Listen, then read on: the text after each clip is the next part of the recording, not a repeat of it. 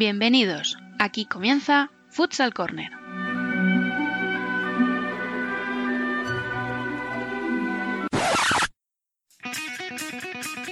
Una manera diferente de entender el fútbol sala.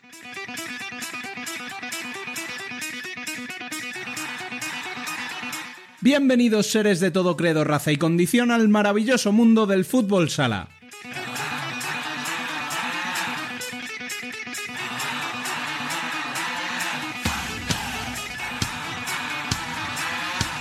Comenzamos nuestro décimo programa de la primera temporada, recordando como siempre que podéis estar al día de la actualidad del fútbol sala en futsalcorner.es y seguirnos en Facebook, Twitter e Instagram como Futsal Corner Web. También estamos a vuestra disposición en la dirección de correo electrónico futsalcorner@futsalcorner.es y por WhatsApp en el 620 838407.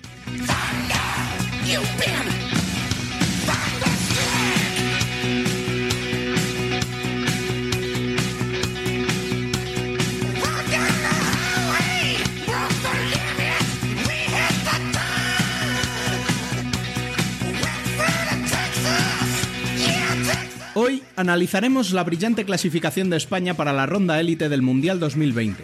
Repasaremos lo que ha dado de sí el primer quinto de la temporada en la Liga Nacional de Fútbol Sala. Daremos una vuelta al mundo recorriendo los diferentes torneos internacionales que se han disputado esta semana y recordaremos qué dorsales se han retirado con motivo de cierta efeméride. Cerraremos como siempre con la columna, hoy a cargo de David Alcázar.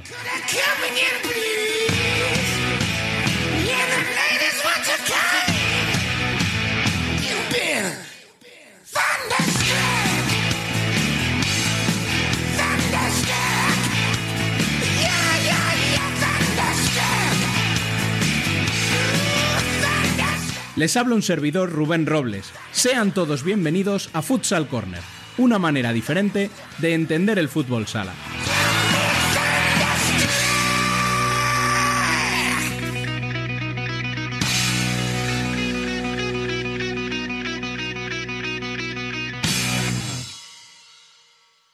Hola, soy Nano Modrego. Escucha la mejor información del fútbol sala en el podcast de Futsal Corner.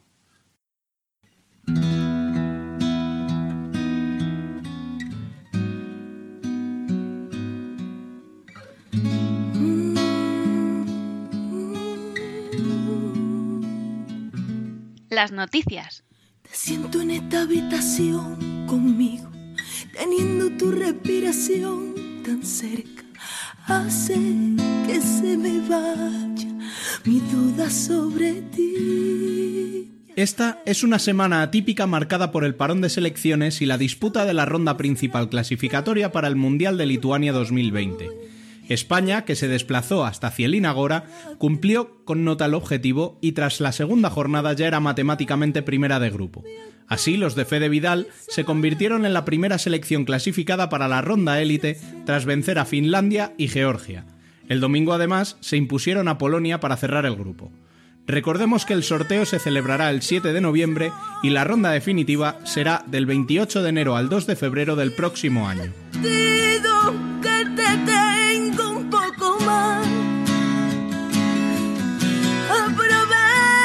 Y me cuelo enredándote en mi pelo, insistiendo en que me a buscar.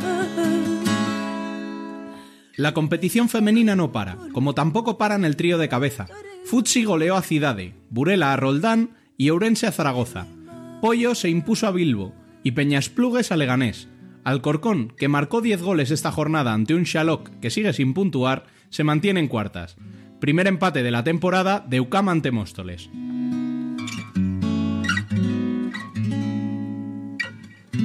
Y en segunda también hubo jornada. Victorias para el líder Mengíbar ante el colista Rivas, para Ciudad de Móstoles ante Betis, para la UMA en casa del Barça B, que se coloca tercera, y para Manzanares, el Pozo Ciudad de Murcia y Unión Ceutí. Empates entre Colo Colo y Elche y entre Bisontes y Talavera. Mi alrededor te tuyo son mis besos, solo tuyo, aunque besen a otro más. Y esta semana es Bielizque quien ha cogido la cafetera para irse a tomar un buen café aprovechando el parón con un protagonista. ¿Quién es tu invitado? Muy buenas, Rubén. Hoy nos vamos hasta Tudela, donde podremos hablar con el entrenador que lleva más tiempo dirigiendo al mismo equipo de la liga, uno de los más respetados del panorama nacional.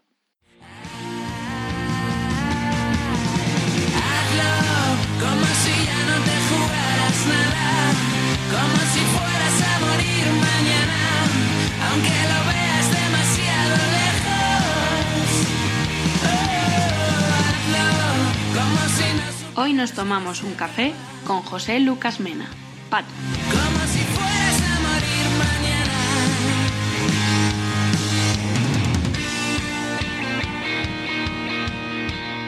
Muy buenas, Pato, ¿qué tal? ¿Cómo va? Hola, buenos días, todo bien. Eh, ¿Qué tal? ¿Cómo está el equipo después de este parón de selecciones? Bueno, la verdad es que a nosotros principalmente nos viene bien, ¿no? Porque es verdad que, que- que, bueno, que no tenemos una plantilla amplia y encima una plantilla joven. Y si a todo esto unimos que tenemos dos jugadores importantes que no han empezado aún, no han debutado esta temporada, como son Sergio González y Ferran Planas, pues bueno, todo lo que sea descanso nos viene bien, ¿no? Porque al final estamos cargando muchísimos minutos a muchos jugadores y bueno, eso nos hace pues pues que este tipo de, de, de, entre paréntesis que hay de descanso pues nos haga recuperar a la gente para, para afrontar el próximo partido, ¿no? Eh, a principios de temporada, antes de estas dos elecciones importantes, eh, se había planificado el equipo de una manera atípica respecto a las otras temporadas. Se había conseguido mantener casi toda la plantilla eh, y este hecho permitía fijar objetivos más altos o cómo, cómo se afrontaba esta temporada. No, que va, nosotros al final sí que es cierto que, hoy en día pues, pues, todos los equipos están dando muchos pasos para arriba, están mejorando, están haciendo plantillas eh, muy amplias, de, de 15, de 14, mínimo de 13. Y nosotros, pues, eh, lógicamente, nosotros se nos fueron, eh, el año pasado se nos fueron Cepe y, y Pedro, que son dos chicos con nosotros con experiencia. Y bueno, al final, pues, pues eh, hemos tenido, no, no, no podido traer otro tipo de, de situación porque económicamente no nos lo permitía. Y entonces, bueno, hemos tenido que apostar por otro chaval como es Mirclosa y, y a última hora, pues, pues, pues viendo que a ver si podíamos firmar algo, pues a última hora, el día 31 de agosto, pues pudimos traer a Paulinho, ¿no? Con, con- prácticamente sin hacer la, la pretemporada. Entonces, bueno, si no has podido mantener la, la, la plantilla de- del año pasado, que es lo que queríamos y pretendíamos, pues, bueno, pues a lo mejor hubiéramos eh, con el mismo equipo poder optar a otras cosas, sin viendo la, realidad y viendo cómo se han reforzado los demás equipos, nosotros estamos claro que, nuestro primer objetivo es mantener la categoría. Si a todo esto añades el calendario que nos tocó, un calendario muy, muy complicado en el que no es que te toquen solo los tres equipos de casa, casa, sino que eh, tocándote los tres grandes en casa es que te toca el sábado el Pozo y el martes te toca el Barça, no te toca sábado y sábado. Entonces es más complicado y más con una plantilla eh, joven y corta, y más con los dos lesionados que tenemos, ¿no? ¿no? Es poner excusas, pero sí que sabemos cuál es nuestro objetivo principal. Además, además que hay que mirar realmente eh, las plantillas. Nosotros yo creo que somos, si quitamos a Guya Paulinho por la edad, somos el equipo más joven sin ninguna duda de la categoría. Ahora hemos subido a otro chico de, de, de 15 años que está empezando a entrenar conmigo desde la semana pasada y Uge que está en la primera plantilla de 12 con 17 años. Y bueno, pues al final les estamos dando minutos, les estamos dando juego y, y bueno, eh, hay que sacar dentro de estas dos lesiones, por ejemplo, que tenemos importantes, tenemos que sacar lo positivo. Lo positivo es que, pues, que le estamos dando minutos a chavales que están cogiendo experiencia y que, que bueno, que luego nos podrán aportar, ¿no? Eh, sí, eso te quería comentar. A pesar de ahora estar eh, en la parte baja de la clasificación, si contextualizamos esta situación, eh, encontramos estas tres derrotas en casa contra los tres grandes, pero fuera de casa, solo Barça, Inter y el Pozo ha ganado, ha conseguido tantos puntos fuera de casa. Sí, nosotros, bueno, la verdad es que nosotros vamos a seguir con nuestro modelo de juego, ¿no? Nuestra identidad, eso lo tenemos, lo tenemos muy claro porque al final es el que te lleva a tener cotas mayores, ¿no? Pero sí que es cierto que, en el calendario no es nada factible. Fuimos a Lepeña, sacamos un punto, hemos sacado otro punto en la que tampoco es nada fácil.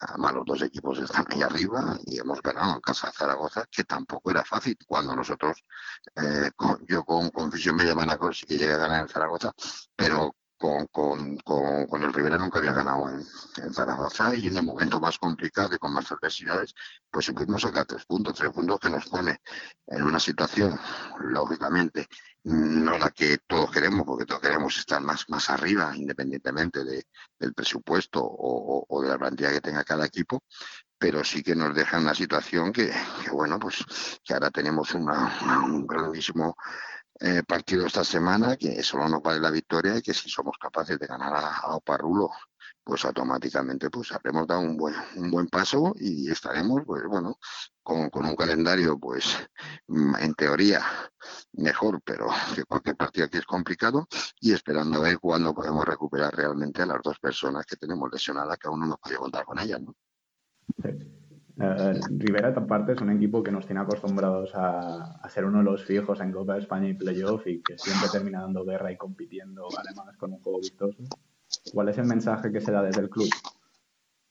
No, el club mm, el club tiene claro cuál, cuál, cuál es el objetivo también y, y las dificultades que tenemos para, para poder formar una plantilla para poder competir en primeras. ¿no? Sí que es cierto que, siempre hemos estado ahí luchando. Eh, desde mi primer año que llegué, los primeros cuatro años conseguimos Copa y Playoff. Eso, eso, eso sí que es en realidad y los semifinales de, de la Copa del, del Rey, ¿no? Pero luego, pues, económicamente, pues, bajamos. Ya no podemos aguantar según qué tipo de jugadores y otros equipos fueron para arriba, ¿no? Sí que es verdad que aún así, con, con todos los jugadores que se nos fue, se fue un año de Sito, José Joselito y Pazos, eh, Lucho y Manu, se nos fueron los, los seis jugadores el mismo año y tuvimos que traer a Lucas, a Javidi, a Osama, a Ferran y estuvimos a punto de meternos en la Copa España a un punto y los playoffs igual. Y al año siguiente, pues, pues bueno, otra vez se nos fueron ya. También se nos fue Rubi, nos fueron jugadores Molinas, nos fueron jugadores Luisma, jugadores importantes.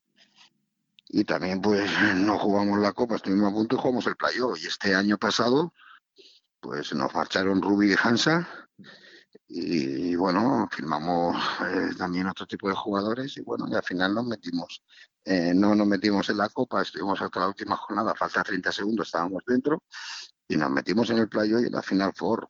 Quiere decir que el trabajo está ahí, que los chavales han hecho un trabajo extraordinario, pero que cada año te van quitando jugadores importantes y el presupuesto, pues va viendo que los clubes van, van, van subiendo y lo tuyo lo que se hace es mantener, pues va pegando esos pasos para atrás y, y de hecho, pues la plantilla, estamos contentos de la plantilla que tenemos porque dentro de nuestras condiciones es lo mejor que podíamos tener pero bueno, vamos a seguir dando guerra y trabajando, pero conscientes de cuál es nuestro objetivo real.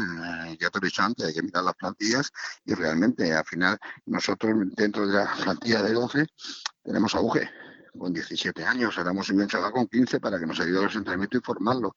¿Por qué? Porque si te viene otro tipo de lesiones o expulsiones, pues tendremos que contar de, de, más gente, ¿no? Y esta es realmente la, situación real del Rivera Navarra, pero estamos contentos de los cinco puntos que llevamos con las jornadas que hemos jugado y como tú bien dices, es sacarlo fuera de casa, porque pues, dentro normal está que, que Barça, Inter y el Poto te puedan ganar, eso es dentro lo, lo más lógico, pero también entre lógico de casa que sacar puntos fuera de casa es muy complicado y, y no hemos perdido aún.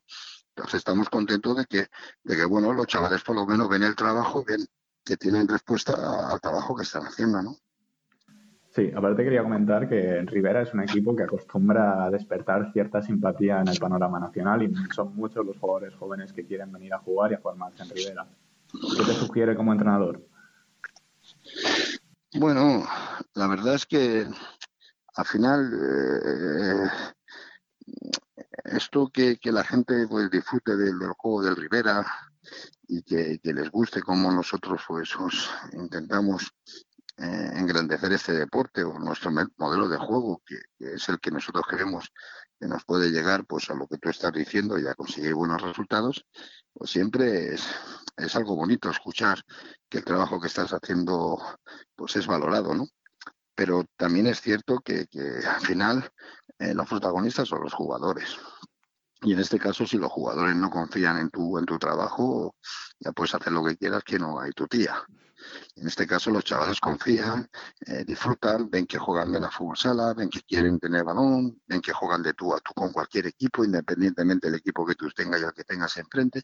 Y todo eso, pues a ellos les, motiva y hay gente porque lógicamente pues, pues, le gusta venir aquí a Rivera pues para, para, para mm, amoldarse a ese método de juego, ¿no? Y, y sí que es verdad que, que, son muchos chicos que vienen, pero que los metemos a jugar, que juegan, tienen sus minutos, eh, tienen su experiencia, porque, porque la experiencia es lo que al final te hace eh, mejorar y, bueno, estamos contentos de que, de que se habla sin del Rivera y sobre todo que tenga que gente pues quiera venir a jugar con, con nuestro, nuestro club.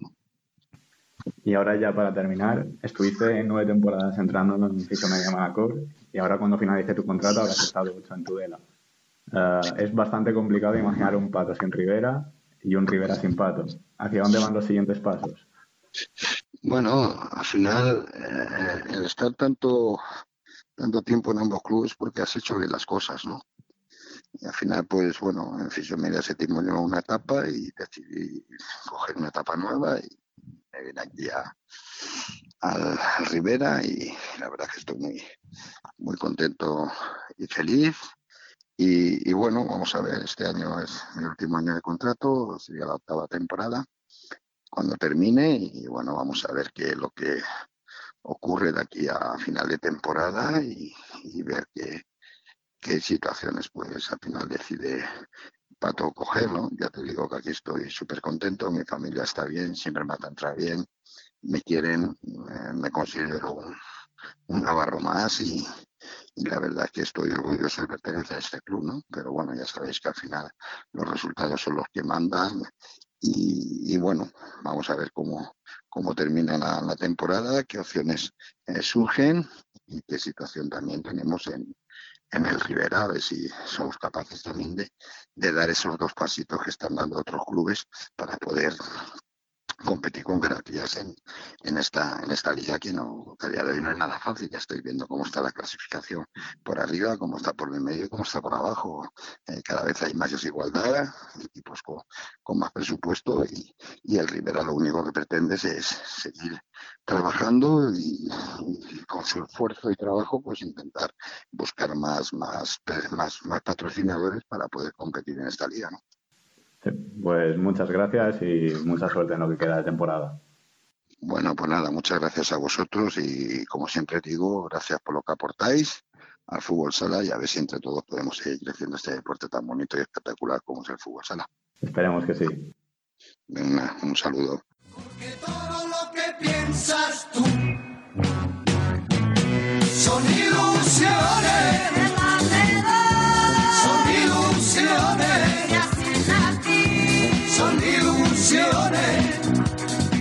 El debate. Porque todo lo que piensas tú son ilusiones. ¿Qué más Son ilusiones. Son ilusiones. Y tras la semana tan movida que hemos vivido con la disputa entre la Liga Nacional de Fútbol Sala y la Real Federación Española de Fútbol, volvemos a lo que realmente nos gusta, hablar de fútbol sala. Y para ello se incorpora Dani López y contamos con tres invitados. Nano Calvache, que se convierte en el primero en hacer un hat-trick en la sección, Antonio Pulido, que ya hace doblete, y Sergio Escola, que debuta. Bienvenidos a los cuatro. Buenas. Hola, ¿qué tal? Buenas, chicos. Buenas. Y lo primero por actualidad es la selección. La clasificación ha sido impoluta. ¿Os ha convencido el juego? ¿Empiezas tú, Sergi? Mm, vale, perfecto. A ver, pues a mí, primer partido contra Finlandia, ganado una 4 y empezado perdiendo, pues a ver, bien, una victoria cómoda, con una renta de tres goles. No está mal, pero lo malo es que España tiene que remontar. Yo creo que España tenía que empezar ya ganando estos partidos. El problema viene también contra Georgia, que por mucho que el rival hubiese sido muy directo en el partido, no puede ser que España quede tan justo ante un rival tan inferior. Y encima ir ganando 0-2 y que te empaten 2-2. Y menos mal que Marto Ra marca en el minuto 37. Y lo bueno de la selección es que Solano se recupera. Eh, Fernandito es un jugador que a mí me encanta y ha estado muy bien. Y también destacar a Tolra y Errol Campos, que son un poco los que la gente criticaba más en la lista y son los que han dado el nivel. Ya está. Yo justo, mira, diría lo que tú acabas de decir lo último, para mí es la clave, ¿eh? Y Raúl Campos.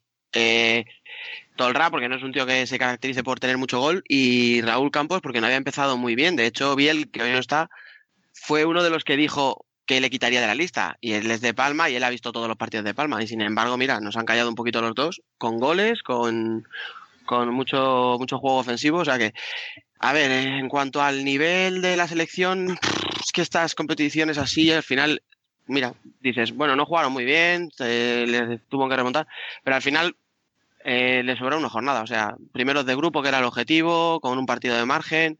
Yo creo que, bueno, tiempo ahora para mejorar. Otra cosa es si creemos que hay ese margen de mejora o no.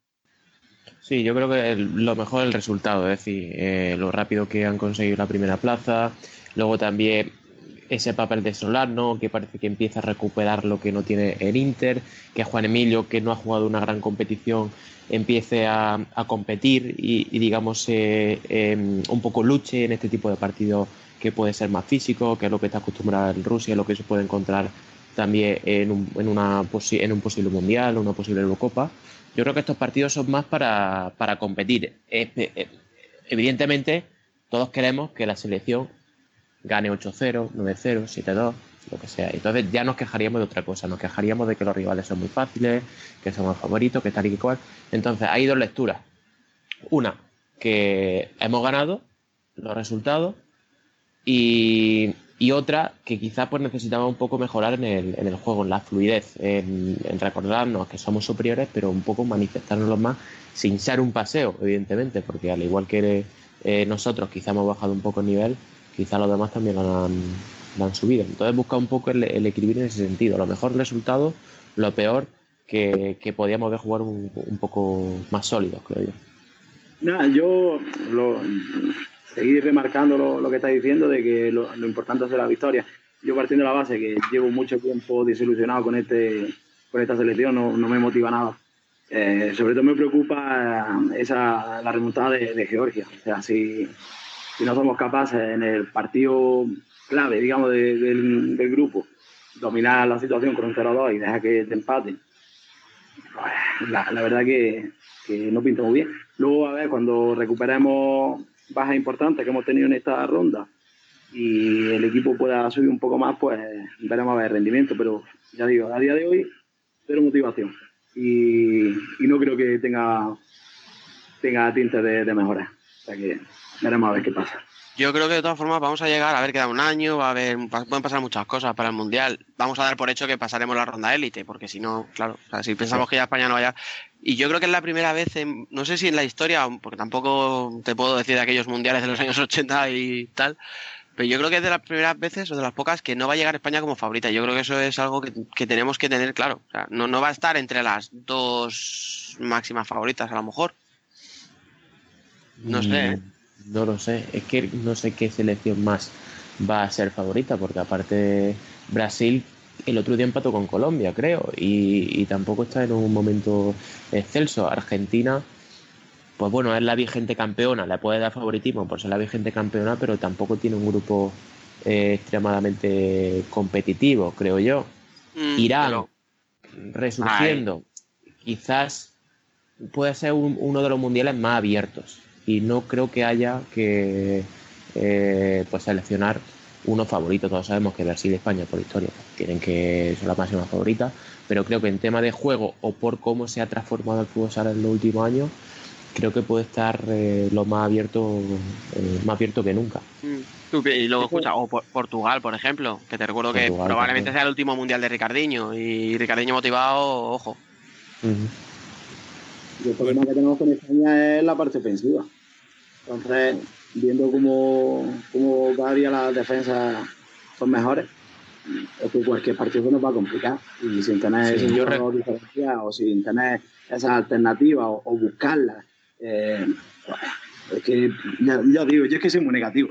en este aspecto lo veo Sí, muy pero, negativo. pero tiene razón en el tema de definición. Nosotros no tenemos tanta artillería como puede tener Brasil, por ejemplo. El año pasado, en los dos partidos que, que jugaron Brasil y, y España, se notó esa carencia por parte de, del ya entonces seleccionador Sí, Fede Vidal. incluso, escucha, más que un problema de gol, casi era un problema de creación. O sea, yo recuerdo que aquel día dijimos, madre mía, quita lo que ha parado, pero es que eran tiros de 15 metros. O sea, no eran, no eran elaboradas, no, no, no, o sea, no eran jugadas elaboradas, no había una fluidez ahí, un, ¿sabes? Entonces, bueno, queda tiempo para mejorar, pero si es que al final la base de la selección es esta. O sea, no, O no, incluso, no veo que vayas a cambiar mucho más. No sé. o incluso en el punto fuerte de España, que era la estrategia, creo que Brasil no anotó varios goles. Creo, Recuerdo uno de Gadella, de Volea y demás, que, eh, que nos dieron de nuestra propia medicina. Pero bueno, al margen de, de Brasil, yo creo que lo mejor que estáis comentando es que queda un año todavía, eh, que yo creo que quedan muchas cosas por pulir, que hay tiempo y esperemos que cuando llegue en la última semana antes de la cita no, este- no estemos hablando de lo mismo, sino que tengamos un poco más de, de Sí, hombre. ilusión, porque es verdad que el ánimo de, de Nano es el que tiene mucha gente. Es de que siempre va lo mismo y que esto no, no se cambia y demás. Yo soy al contrario de lo que él, soy un poco más positivo en ese sentido y, y creo que a tiempo de mejora y creo que eh, una de las piezas claves también va a ser la, la ilusión o la competitividad que tengan los que están pegando ya fuerte, tipo Fernán, tipo Adolfo, tipo Juan Emilio, yo creo que esos son los que tienen que dar en ese momento un paso al mar, adelante, quiero decir, porque Miguelín, si tuviéramos que llevarlo, yo no me lo llevaría, sinceramente, por su rendimiento en los últimos, en las últimas semanas, en los últimos años. Eh, Sergio Lozano parece que ha resurgido. Esperemos que llegue en buen momento el, eh, antes del, del Mundial, que no tenga más lesiones, que es otra de las preocupaciones. Paula, evidentemente, no sabemos cómo va a salir de, eh, de este momento, porque sabemos que se ha roto los ligamentos de ambas rodillas en los últimos años y, quizás eso está deteriorando su, su físico. Y Aicardo, que creo que es la otra baja que ha habido esta selección, creo que eh, también debe ser importante. Pero insisto en que el bloque eh, que puede dotar más de ilusión al aficionado, el de Adolfo, Juan Emilio, etcétera. Sí, que va a haber un cambio de ciclo después del Mundial, pase lo que pase, sí, eso está claro. A ver, al final, bueno, pues si queremos ser optimistas, podemos pensar que Fede tiene un año entero por delante para prepararlo, que tenemos la ronda élite en enero, pero bueno, que deberíamos pasarla sí o sí, que tienes un año para prepararte, que hay jugadores que por edad probablemente sea la última posibilidad de ganar un Mundial y que se van a matar por conseguirlo. Y bueno, pues no sé, oye, no, yo tampoco soy muy optimista de momento, pero bueno, pensándolo, pues oye, sí que puede haber motivos para, para creer que podemos llegar mejor que, lo que hemos visto hasta ahora. Este grupo creo que ya lleva dos decepciones consecutivas. Tema Eurocopa, caer en la final contra Portugal y tema Mundial eh, contra Rusia en una ronda que no nos esperaríamos nosotros. Y creo que todo eso ellos deben reconducirlo hacia la motivación y hacia demostrar que, que España sigue siendo una potencia. Debería. Bueno, vamos a aprovechar el parón para hacer un análisis más pausado de lo que ha sido este primer quinto de la temporada. Os voy a hacer dos preguntas fáciles y al pie. ¿Vale? ¿Quiénes ocupan vuestro top 3 de jugadores hasta ahora? ¿Y quién ha sido el equipo revelación de, esta, de este primer quinto de temporada? ¿Empiezas tú, Nano? Venga, perfecto. Pues yo de, equipo de revelación veo a Oparrulo. Eh, la verdad que con el cambio de entrenador este año pensábamos que, que podían bajar un poco el nivel mientras que te adaptas y tal nuevo sistema a nuevas propuestas de entrenador podían bajar el ritmo, pero vamos, eh, ahí están los resultados, pese al último con Córdoba que, que lo han remontado en los últimos minutos, pero la verdad que para mí es equipo revelación. Y de tres- eh, los tres jugadores, pues bueno, voy a coger jugadores de, de estos equipos que no son top de cabeza y me quedo vamos, con una debilidad que tengo yo, que es Javi Sánchez de Córdoba. Creo que, que la vuelta de Córdoba al equipo le ha dado mucho, mucho y además viene súper reforzado de, del último campeonato ahí en Hungría con Sergio Muñoz. Eh, luego me quedaría con Chino de Valdepeña, creo que, que está siendo el- uno de los pilares, si no el jugador más importante de, de Valdepeña. Y luego, por último, pues mi ojito derecho, Adri de, de Oparrulo, que para mí es, si no es el jugador más en forma, vamos, poco a poco le queda para, para serlo. Nino. Sí, yo coincido con él en tanto en un jugador como en el equipo revelación. Yo sobre todo pondría a Oparrulo por encima de Valdepeña, aunque Valdepeña también está metido ahí en puestos de, de copa, eh, por con quién se ha enfrentado Oparrulo. Ha ganado el Pozo, por ejemplo, y, han sido resultados, ha ganado a Jaén también, que, que un equipo que ya tiene bastante empaque en la liga y son victorias, digamos, de prestigio, que no son casualidad y que no corresponden a un equipo que aparentemente pelearía por la permanencia. Entonces, todos esos méritos, además de los buenos otros partidos que ha hecho, eh, lo convierten en, un equipo que a tener en cuenta yo creo que es revelación. Entre ellos, pues Adri, evidentemente, como ha dicho Nano, es uno de los jugadores que más en forma está y que ha respondido contra eh, a favor de o sea a favor de su equipo. Y luego otros jugadores, yo voy a ser más mainstream, digamos, y voy a, a elegir a los otros dos que, eh, que a pesar de que son muy conocidos, pues creo que mantienen el nivel y creo que son mm, definitorios eh, del buen momento que pasa en su equipo, que uno es eh, Ferrao, evidentemente, el único jugador que ha metido en toda la, en toda la jornada. Eh, está muy visto, pero es que hay que reconocerle, es que es muy difícil mantener el nivel regular todo este tiempo. Digamos que es como eh, sabes que siempre va a meter, de una forma u otra, siempre va a, meter. Y le está pasando también como le pasó a Ricardinho, que ahora está mejorando en otra faceta del juego. Está mejorando en el pase, está mejorando incluso en, digamos, en lanzar el contraataque, en la transición, y creo que me parece digno de, por lo menos destacar. Y el otro para Dicky, que creo que su adaptación al Pozo ha sido maravillosa, tanto en Liga como en la Champions, y también merece ese reconocimiento. Sergi.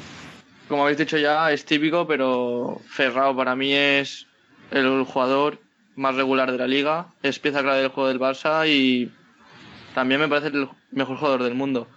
Eh, lleva 8 goles en 6 partidos, que al final es una cifra muy buena para ser la Liga Nacional de Fútbol Sala. Y es muy complicado de defender, que son los jugadores que a mí me gustan. Después también destacaría a Chino, que para mí es la estrella de Valdepeñas ahora mismo, con 7 goles y la mayoría siendo golazos. Por ejemplo, los dos goles que marcó el otro día, pues complicado marcar así dos golazos en un mismo partido. Además es un jugador diferente que te define un partido cuando menos te lo esperas. El ejemplo está la Copa de España con Jaén. Y después el último ya, eh, Adri, para mí es el jugador más desequilibrante de la liga. Eh, encima este año está con su faceta goleadora. Sinceramente no sé si es zurdo diestro este año porque usa las dos piernas por igual y se nota que está con mucha confianza. El año pasado eh, un doble penalti contra el Levante, lo vi en Paterna, se jugaban media liga ahí y no lo quiso tirar. Y este año, pues, por ejemplo, el gol que metió otro día de doble por toda la escuadra, ahí se le nota. Y encima se ha ganado su vuelta a la selección. Así que esos serían mis tres jugadores. Y mi equipo de revelación sería también, pues, Oparrolo. Como habéis dicho, el cambio de entrenador, para muchos Diego Ríos era la clave de este equipo. Se ha ido al Levante. Y los fichajes que hizo, pues al principio era un poco como la duda de la liga. Pero bueno, ha demostrado que se ha adaptado bien. Y para mí sí, Oparrolo. También destacaría Córdoba, pero Oparrolo por encima. ¿Y Dani? Pues es que me habéis dejado el último y ya no tengo nada que decir. a ver, por no repetir lo mismo, efectivamente, yo también pondría a Oparrulo, porque al final, si hablamos de revelación, es alguien que está en un puesto en el que no esperábamos y nadie o casi nadie se pensaba que Oparrulo iba a aspirar a, estar en Copa. Y de momento se están ganando el derecho, por lo menos, a soñar con eso. Y encima, efectivamente, como has dicho tú ahora, Sergio, eh, Diego Ríos se le tenía mucha estima allí, se pensaba que era, no voy a decir un drama, pero que podía caerse un poquito en Ferrol el equipo y se han repuesto muy bien. A mí Héctor Soto me convence mucho como entrenador y, y, bueno, a ver qué tal le van las cosas, pero bueno, yo creo que, que van a tener, van a pelearlo, que ya, ya, es mucho. Y de jugadores, pues un poquito también, es que es lo mismo que habéis dicho. Si nos vamos a ir un poquito a, a los renacidos, si se puede utilizar la palabra, chino, que en Jaén la reventaba, se fue a Sota el año pasado, tuvo una primera parte de temporada muy mala, se tuvo que ir a Valdepeñas y ahí se ha reinventado, se ha convertido en el líder. O sea, estamos hablando de un tío que por cabeza y tal no estaba cómodo en un equipo, se ha ido a otro donde ahora se ha convertido en el líder. O sea, lanza las faltas, los dobles, lanza los penaltis, eh, es la referencia en el juego de 5. Luego, Adri, que ya lo habéis dicho todos, pues lo mismo, o sea, si Oparrulo está donde está, es en gran parte por Adri, que lo mismo, podríamos pensar, ha venido de Rusia, mmm, problemas personales, muchas lesiones en su última etapa y sin embargo, pam, el líder indiscutible del equipo. Y aunque no está siendo el mejor portero de, la liga, aún todavía le falta porque no ha hecho muchos partidos redondos, yo me quedaría también con Fabio, por aquello de los renacidos. Eh, había estado muy bueno no, había estado ni mal ni bien. No había estado porque no había jugado la última temporada apenas con, con Custosi. Y se fue a Jaén. Todos pensábamos que era un muy, buen movimiento por parte de Jaén. Y yo creo que de momento lo está demostrando. Bueno, y basta ya de mirar hacia atrás y miremos a la actualidad. ¿Os gusta el cambio de duda por Brocanelo en Cartagena? Nino. Absolutamente, absolutamente. Porque creo que ya eh, Brocanelo, eh, yo sin ser digamos, un experto en táctica ni siquiera entrenador, que eso sabrá más, Nano de, de, ello. Creo que sobre todo eh, en la confianza del equipo o las declaraciones que hacía con respecto a ese equipo estaba mermando, estaba utilizando unas declaraciones con, eh, contraproducentes contra, contra su equipo, estaba señalando más a sus jugadores que al mismo. Y creo que cada uno tiene su parte de responsabilidad y me parecía una estrategia nefasta ese tipo de declaraciones. A, partir de ahí, eh, creo que tampoco mejoró demasiado el trabajo del anterior entrenador, de Guillemón. Y por supuesto, si tú me das a elegir entre Boca, en Brocanelo y Duda, tajantemente Duda, al, al, margen de su comportamiento en el banquillo, eh, en algunas ocasiones creo que está fuera de toda duda que a cualquier persona que sepa algo de fútbol sala elegirá a duda antes que Brocanelo. No sé si ahora alguno de, de, los tertulianos me lleva la contraria en ese sentido y se quede con Brocanelo, que creo que duda es una apuesta de, de total garantía. Y es la única manera que yo veo, el, último, el único golpe de efecto para que el equipo reaccione con todas las estrellas que tiene ese equipo. Es que no nos podemos olvidar que tiene batería, que tiene a Juanpi, que tiene a Luca Jan, son ECA, son jugadores que han estado entre los mejores equipos del mundo. O sea que mmm, algo debe fallar y si duda la respuesta, pues puede ser una de la, de la garantía de que así sea. Vale, que yo lo que quería decir es que si me das entre duda y Brocanelo, no, es que si me das entre duda y el 90% de los entrenadores, te digo duda. o sea, es que para mí duda es un pedazo de entrenador. Lo que pasa que veníamos de una época en el Pozo en la que no había fichajes, en la que tenía que estirar de la cantera, que tenías a un Josan que te hacía un trabajo magnífico con el filial y sacaba chicos todas las temporadas. Pero es que lo tenía muy jodido en la última época. Y se ha creado una fama de perdedor. Porque, bueno, ah, es que pierde muchas finales el pozo ya, pero es que llega a las finales. Inter ha estado 5 o 6 años, estuvo que no se comía un colín hasta que empezó con Velasco y con Ricardiño a tirar para arriba. Luego el Barça ha estado otros 5 años sin hacer nada, pero es que el pozo de duda siempre estaba ahí. ¿Perdía las finales? Bueno, perdía, pero es que tenía por plantilla que perder. O sea, quiero decir, estaba por encima de sus posibilidades. Y yo creo que es un entrenador que se le ha menospreciado mucho el trabajo que hacía. Se fue, pero al final él tenía que volver. Si es que él, su vida estaba en Murcia eh, y al banquillo del Pozo iba a volver, pues la opción más lógica era esa. Y es que Brocanelo, el hombre, pues si nos creemos lo que dicen y lo que nos han dicho es que le faltaba personalidad, carácter, etcétera, pues mira, sabemos que eso a duda mm, le sobra. Entonces yo creo que le va a venir genial para coger a esos 16 tíos y decir, no, mira, vamos a ver, tú, tú y tú, si no estáis aquí a tope, mmm, a la grada que yo creo que este, el movimiento que ha hecho Cartagena eh, lo tenía que haber hecho mucho tiempo antes. Si tú planificas un, un, equipo para aspirar, tienes que tener en el banquillo a alguien que, que sepa marcar esos tiempos con, esos, con ese tipo de jugadores. Porque al final pasa lo que pasa, juegan jugadores por decreto, eh, mal, mal, ambiente, no sabes dominar situaciones como por ejemplo la que habéis eh, nombrado de, de declaraciones y tal y, este movimiento, ya os digo, tenía que haberse producido mucho tiempo antes. Eh, también eh, la clave, otro de los puntos claves que veo es el, contrato de, tres años, que, ahí se ve que, que un, para un trabajo de futuro, basándose en la estructura que tenía en el Pozo, o sea, la cantidad de jugadores que han sacado de en Murcia, eh, que han llegado al primer equipo, que le ha servido para, para jugar en otro equipo de primera, es lo que pretende en Cartagena, que que también haya una estructura de club muy fuerte y que puedan subsistir con esos jugadores de casa, más con el dinero que tienen, poder fichar a grandes estrellas. Pero que vamos, que es un acierto total y, la que, lo que sale ganando es la Liga. La Liga Nacional de Fútbol Sala, en este momento recuperamos un entrenador que nos va a dar mucha riqueza y bueno, esos tres partidos Barça e Inter Pozo, pues molan mucho con duda, para que nos vamos a engañar. Sergi. Pues para mí también es un acierto total de parte de Cartagena. Como habéis dicho antes, esto se tendría que haber hecho ya, ya hace tiempo, incluso cuando se despidió a Guillamón. Yo creo que Duda, ya se habló, ya era la mejor opción. No sé por qué Brocanelo, supongo que ya porque estaría en el club o por lo que sea, pero si dije Brocanelo, para mí ya eso ya fue un fallo.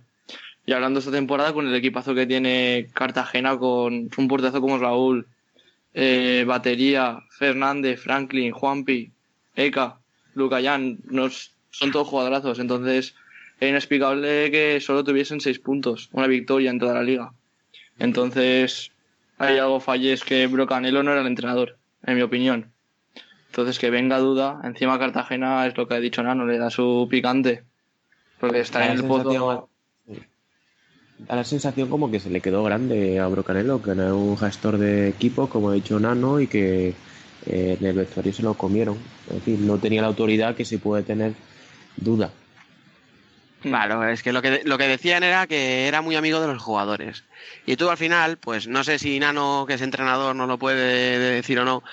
Tú, una cosa es llevarte bien con tus jugadores, o sea, no te pido un sargento que no les permita ni, ni sonreír, pero no puedes ser amigo de tus, de tus jugadores, porque al final hay tíos ahí como Eka, como Batería, como Franklin, que se las han visto de todos los colores, que llevan muchos años en esto, y a un entrenador así se lo comen, y es que han hecho lo que han querido.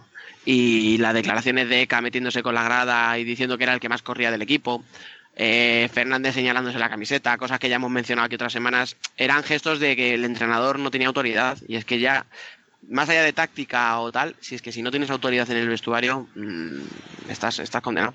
Nano por alusiones y acabamos con eso. a la palabra de Dani, eso, no puede llegar a tener esa relación tan cercana a un jugador, porque al final el que tiene que tomar la- la de- las decisiones más complicadas eres tú. Y en esos momentos muchas veces te ves retraído porque no puedes, porque sabes que ese jugador tiene más peso que tú y te va a comer. Entonces, al final lo que tienes que, que intentar es que todos sean partícipes de ese equipo. Crear un buen ambiente, muy buen rollo, tal cual, que todos se sientan implicados, partícipes, pero sabiendo que tú eres jugador, yo soy el entrenador, un día voy a tomar una decisión que no te va a gustar y la tienes que aceptar porque cada uno sabe- tenemos que saber nuestro rol. Pero es tan complicado. Claro, es que no te- en, en los de- en los equipos deportivos no tenemos la concepción de que en realidad es un trabajo. ¿Sabes? Y, y en son tu trabajo, profesionales. Claro, tú en tu trabajo tienes una jerarquía. Y tú en- no se te ocurre casi ser amigo de tu jefe, porque sabes que en cualquier momento pues, te la puedes jugar y tal. Entonces esto es lo mismo. Si uno no tenía jerarquía ni, ni respeto por parte de su empleado, la empresa no sale adelante. Exacto, hay que marcar las líneas de autoridad, como en todas las empresas. Bueno, y esta semana vuelve la liga. ¿Qué partidos apetece más ver y por qué? Muy rápido que nos estamos quedando sin tiempo. Dani. Venga, pues yo empiezo con el que menos glamour tenga, quizá, el, el Burela Peñíscola.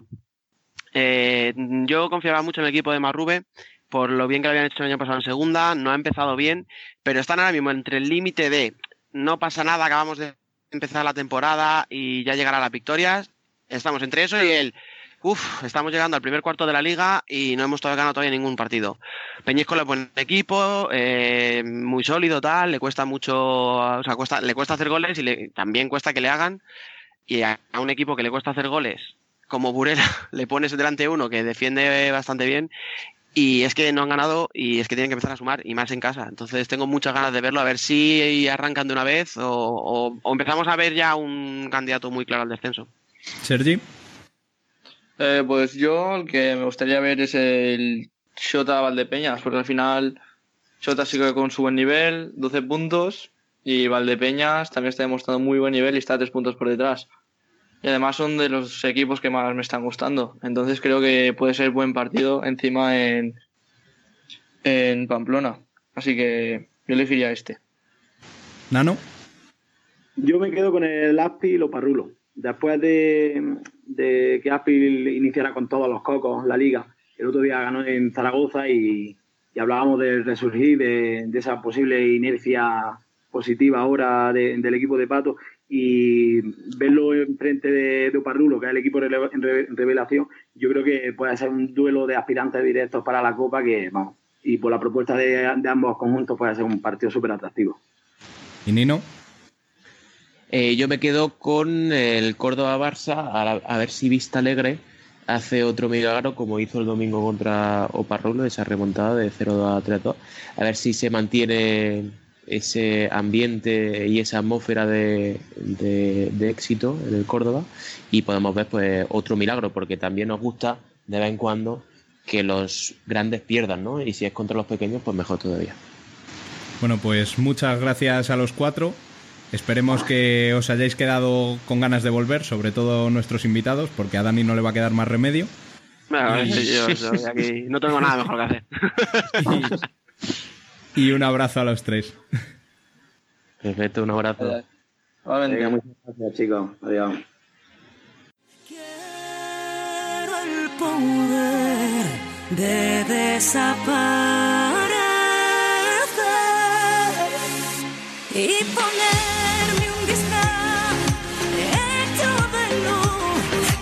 Worldwide Futsal.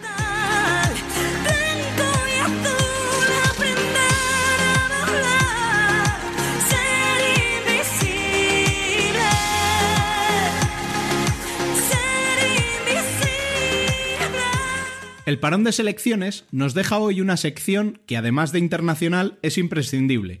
Como siempre, ya está aquí para contárnoslo Emanuel Herriso. Buenas tardes, Rubén. Hoy vamos a dar una vuelta por el mundo, porque entre los que jugaron, los que se suponía que jugaran y los que están jugando, esta semana tenemos futsal desde todos los continentes. Empezamos nuestro viaje con Europa. Eh, todo como previsto en la ronda principal de clasificación para el Mundial, donde ganaron los ocho grupos España, Eslovenia, Azerbaiyán, Italia, Kazajistán, Serbia, Rusia y Portugal. Clasificaron como segundos en el mismo orden de grupo Finlandia, Ucrania, Eslovaquia, Bielorrusia, Rumanía, Francia, Croacia y República Checa. Eh, quizá entre esto eh, el resultado más llamativo es la clasificación de Finlandia. Pero ya sabíamos que, en el grupo de España la, lucha para la segunda plaza iba a ser muy complicada. Em, estas 16 selecciones se disputarán la ronda elite desde el 28 de enero al 2 de febrero de 2020. El sorteo se realizará el 7 de noviembre. Y tuvimos también torneos internacionales en Asia. En Asia terminaron los torneos de clasificación para definir los 16 equipos que jugarán la Copa Continental, que se disputará en Turkmenistán del 24 de febrero al 10 de marzo. La semana pasada ya hablamos de los equipos clasificados de la zona oeste, o sea, Líbano, Kuwait, Arabia Saudita, Bahrein y Oman. Eh, en esta zona destacó la eliminación de Irak, que en la pasada Copa de Asia llegó cuarto, mientras entre, entre las clasificadas Oman va a ser un debutante. Eh, en las otras zonas, eh, ninguna sorpresa. En la zona centro-sur clasificaron Irán, Uzbekistán, Tajikistán y Kirguistán. En la zona este, China, Japón y Corea del Sur. Y en la zona sureste, eh, el torneo clasificatorio coincidió con la AFF Futsal Championship, que la, eh, ganado otra vez por Tailandia, 15 títulos en 16 ediciones, en la final con Indonesia. Estas dos finalistas, más la tercera clasificada, Vietnam, eh, irán a jugar la Copa en Turkmenistán. Pero no en todas partes los torneos pudieron disputarse como se preveía, ¿verdad? Sí, desgraciadamente la Copa América eh, que era programada eh, entre el 23 y el 30 de octubre, se canceló por el clima de tensión y protestas que se está viviendo en Chile. Una situación muy incómoda para las selecciones y en particular para los argentinos de la LNFS, Nico Sarmiento, Lucas Tripodi y Ángel Claudino, que viajaron directamente a Chile desde España, al contrario del resto de la delegación argentina, que nunca dejó su país. Los equipos presentes en Chile disputaron eh, algunos amistosos y mientras tanto se discute sobre posibles nuevas fechas, pero esto es muy difícil porque las fechas FIFA disponibles son limitadas y ya ocupadas por otras competiciones. Por ejemplo, en enero, en los mismos días de la Elite Round Europea, se disputará el torneo de clasificación al Mundial de Lituania. Pero dejémonos de malas noticias. En otros continentes ha habido también fútbol sala. Nos vamos también a África porque se disputó la ida de tres emparejamientos con los cuales se definirán los últimos tres de los ocho participantes en total de la Copa de Naciones Africanas, también con inicio el 28 de enero hasta el 9 de febrero en Marruecos. Junto a los anfitriones y también vigentes campeones, ya sabemos que participarán Egipto y Mozambique, clasificados por ser representantes africanos en el Mundial 2016, Guinea y la Guinea Ecuatorial de Roberto Tobe, ambas debutantes. Las dos se clasificaron al ganar el playoff por renuncia de sus rivales, respectivamente Cabo Verde y Camerún. Como hemos dicho, faltan los tres ganadores de los otros emparejamientos, de los cuales ya se disputó la ida. Eh, Zambia-Angola 0-4, Mauritius-Sudáfrica 0-6 y Argelia-Libia 2-5. La vuelta de estos partidos será entre el 29 y el 30 de octubre. Y para acabar, un torneo que aún está en disputa y que hará las delicias de los más futsaleros. Sí, eh, cerramos esta reseña con un guiño a los frikis. La OFC Futsal Nations Cup, la Copa de Oceania, empezó el lunes 28 de octubre y terminará el 2 de noviembre organizada por Nueva Caledonia, es particularmente importante porque oficializará el primer participante al Mundial 2020 en Lituania, eh, aparte obviamente de la anfitriona. Eh, entre las ocho selecciones participantes, divididas en dos grupos, las grandes favoritas son las Islas Salomón eh, en el grupo B, vigentes campeones, y Nueva Zelanda en el grupo A. Los All Whites buscan el primer título y la primera participación a un mundial, tras perder la candidatura como anfitriones de la máxima competición del planeta. Desde Oceania llegaban comentarios sobre la edición más equilibrada de la historia, pero eh, ya vimos en el, primer día eh, unos resultados abultados que ya dieron una imagen bastante clara sobre las posibles semifinalistas. Eh, Nueva Caledonia en el grupo A y Tahití en el grupo B son las que intentarán complicar la vida a las favoritas, mientras que ya parecen nulas las esperanzas para Vanuatu y Fiji y de los debutantes Tonga y Samoa Americana. Recordamos que para los más curiosos, todos los partidos de la OFC Futsal Nations Cup eh, se podrán ver en streaming en la web de la, eh, de la Federación de Oceania, aunque con horarios bastante complicados para nosotros europeos. Hasta aquí la vuelta al mundo con MMFOG. Seguimos.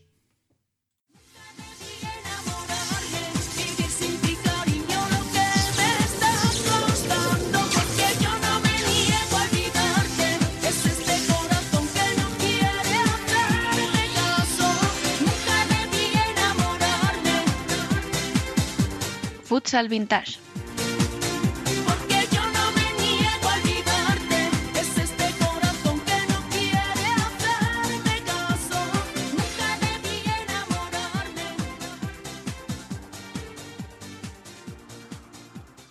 Decíamos en la introducción que la semana pasada se cumplió un año de nuestra efeméride, y es hora de desvelar cuál.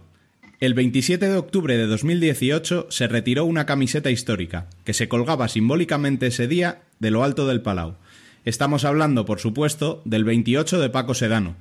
Así que nos hemos propuesto en nuestra sección más nostálgica dar un repaso de los dorsales que han sido retirados y por qué. Empezaremos por el club que más dorsales ha retirado, hasta tres, Industria Santa Coloma.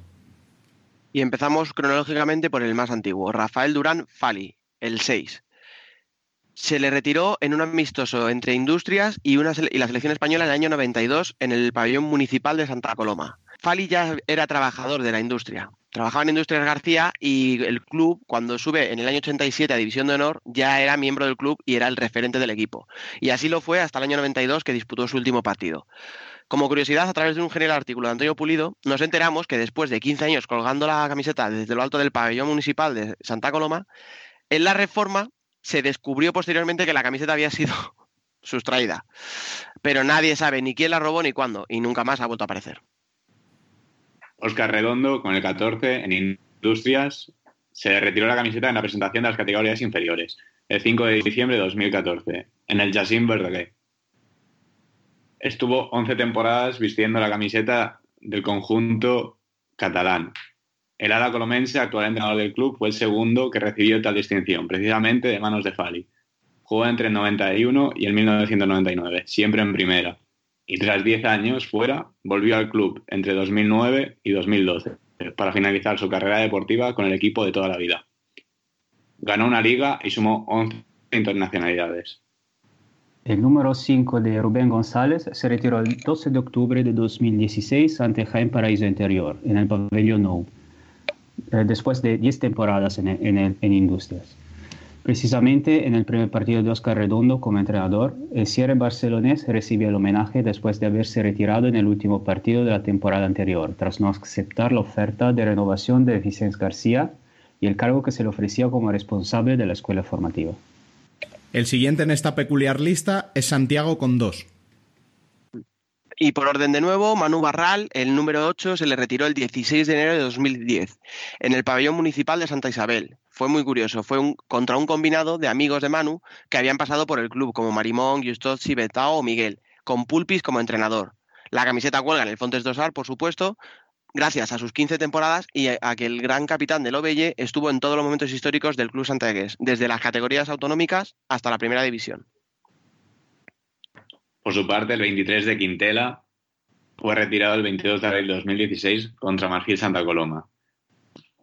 Como la de Manu Barral, cuelga el Fontes de Asar. Uh, Learzúa fue capitán en sus dos últimas temporadas y máximo goleador histórico jugador formado en la cantera y llegó a disputar 150 partidos y anotó 77 goles. Fue autor del gol que dio la Supercopa ante Inter. Debutó en primera en 2010 y en 2015 fichó por el Barça, quien lo dejó un último año cedido. Y sigamos en Galicia para hablar de Burela. Sí, eh, en el derby con Santiago Futsal, Burela retiró el número 8 de Juanma Marrube el 3 de septiembre de 2014 en el pabellón de Vista Libre. Eh, eh, Marube, Marube, jugó 10 eh, temporadas divididas en dos etapas. El mariscal no solo fue capitán de brazalete, sino de hechos, un ejemplo a seguir que pasó por la Secretaría Técnica antes de ocupar el cargo de entrenador del club mariñano, subiendo la primera con registros históricos y llevándose reconocimiento a mejor entrenador de segunda. Pero aún hay muchos más. El 13 de Quique Bonet, el 20 el 9 de abril de 2015, en un partido benéfico contra la leucemia, dentro del proyecto Una médula para Mateo, se reunieron 13 jugadores míticos para enfrentarse con la plantilla en ese momento del club. Huelga del Palacio de los Deportes de Murcia, con motivo de sus 13 temporadas en el club murciano. Un valenciano afincado en Murcia, del que ya hemos hablado largo y tendido, el eterno capitán y actual vicepresidente del club charcutero, que posee un palmarés envidiable, incluyendo la medalla de oro al mérito deportivo, la distinción de la región de Murcia y 180 internacionalidades en las que ganó dos mundiales y cinco Eurocopas. No muy lejos de allí, Javi Matías retiró su 5 en Cartagena el 28 de abril de 2017, en un partido ante Santiago Futsal, en el que encima se estaban jugando la permanencia en la última jornada, en el Whistle de Guimbarda.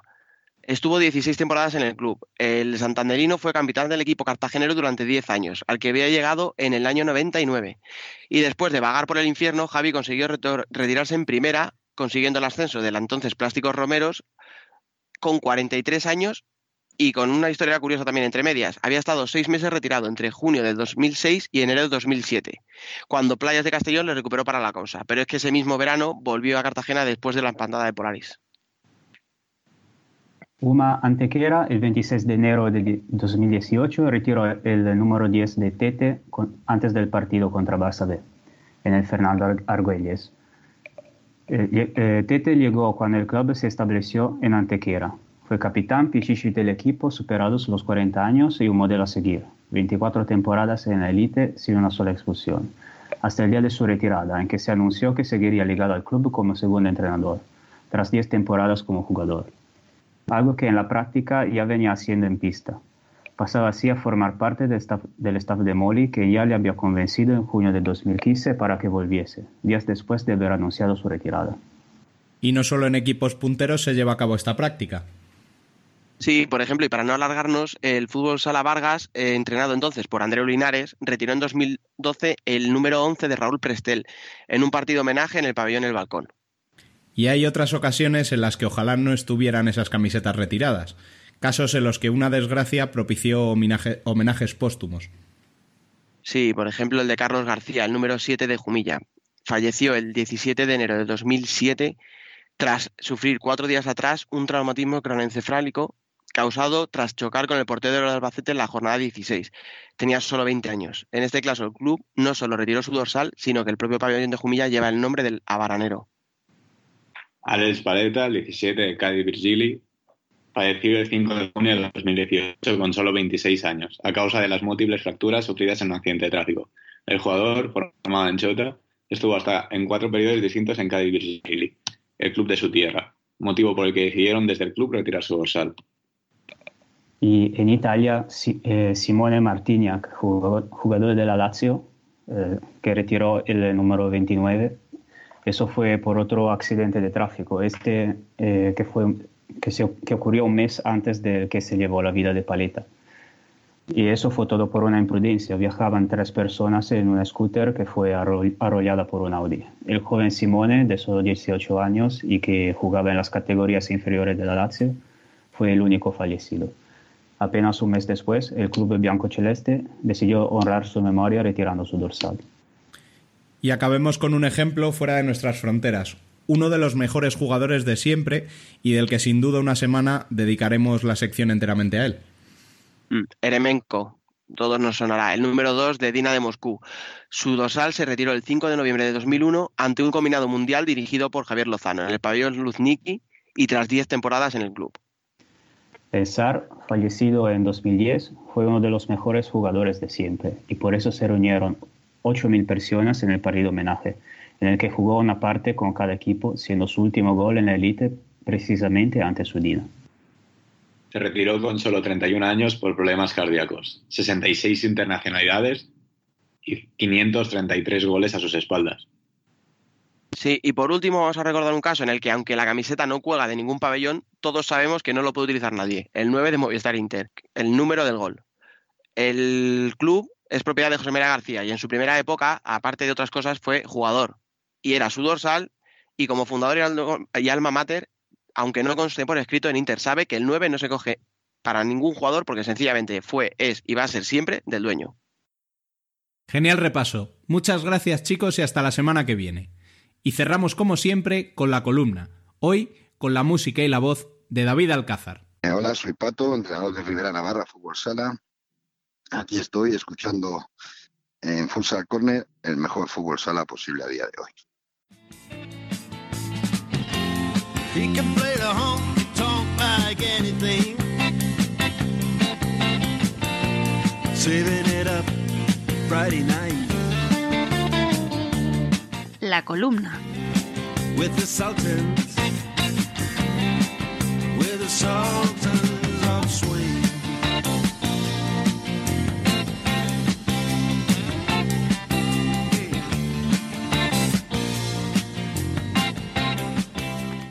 Pues bueno, la columna de esta semana va a estar dirigida y enfocada al Córdoba Patrimonio de la Humanidad.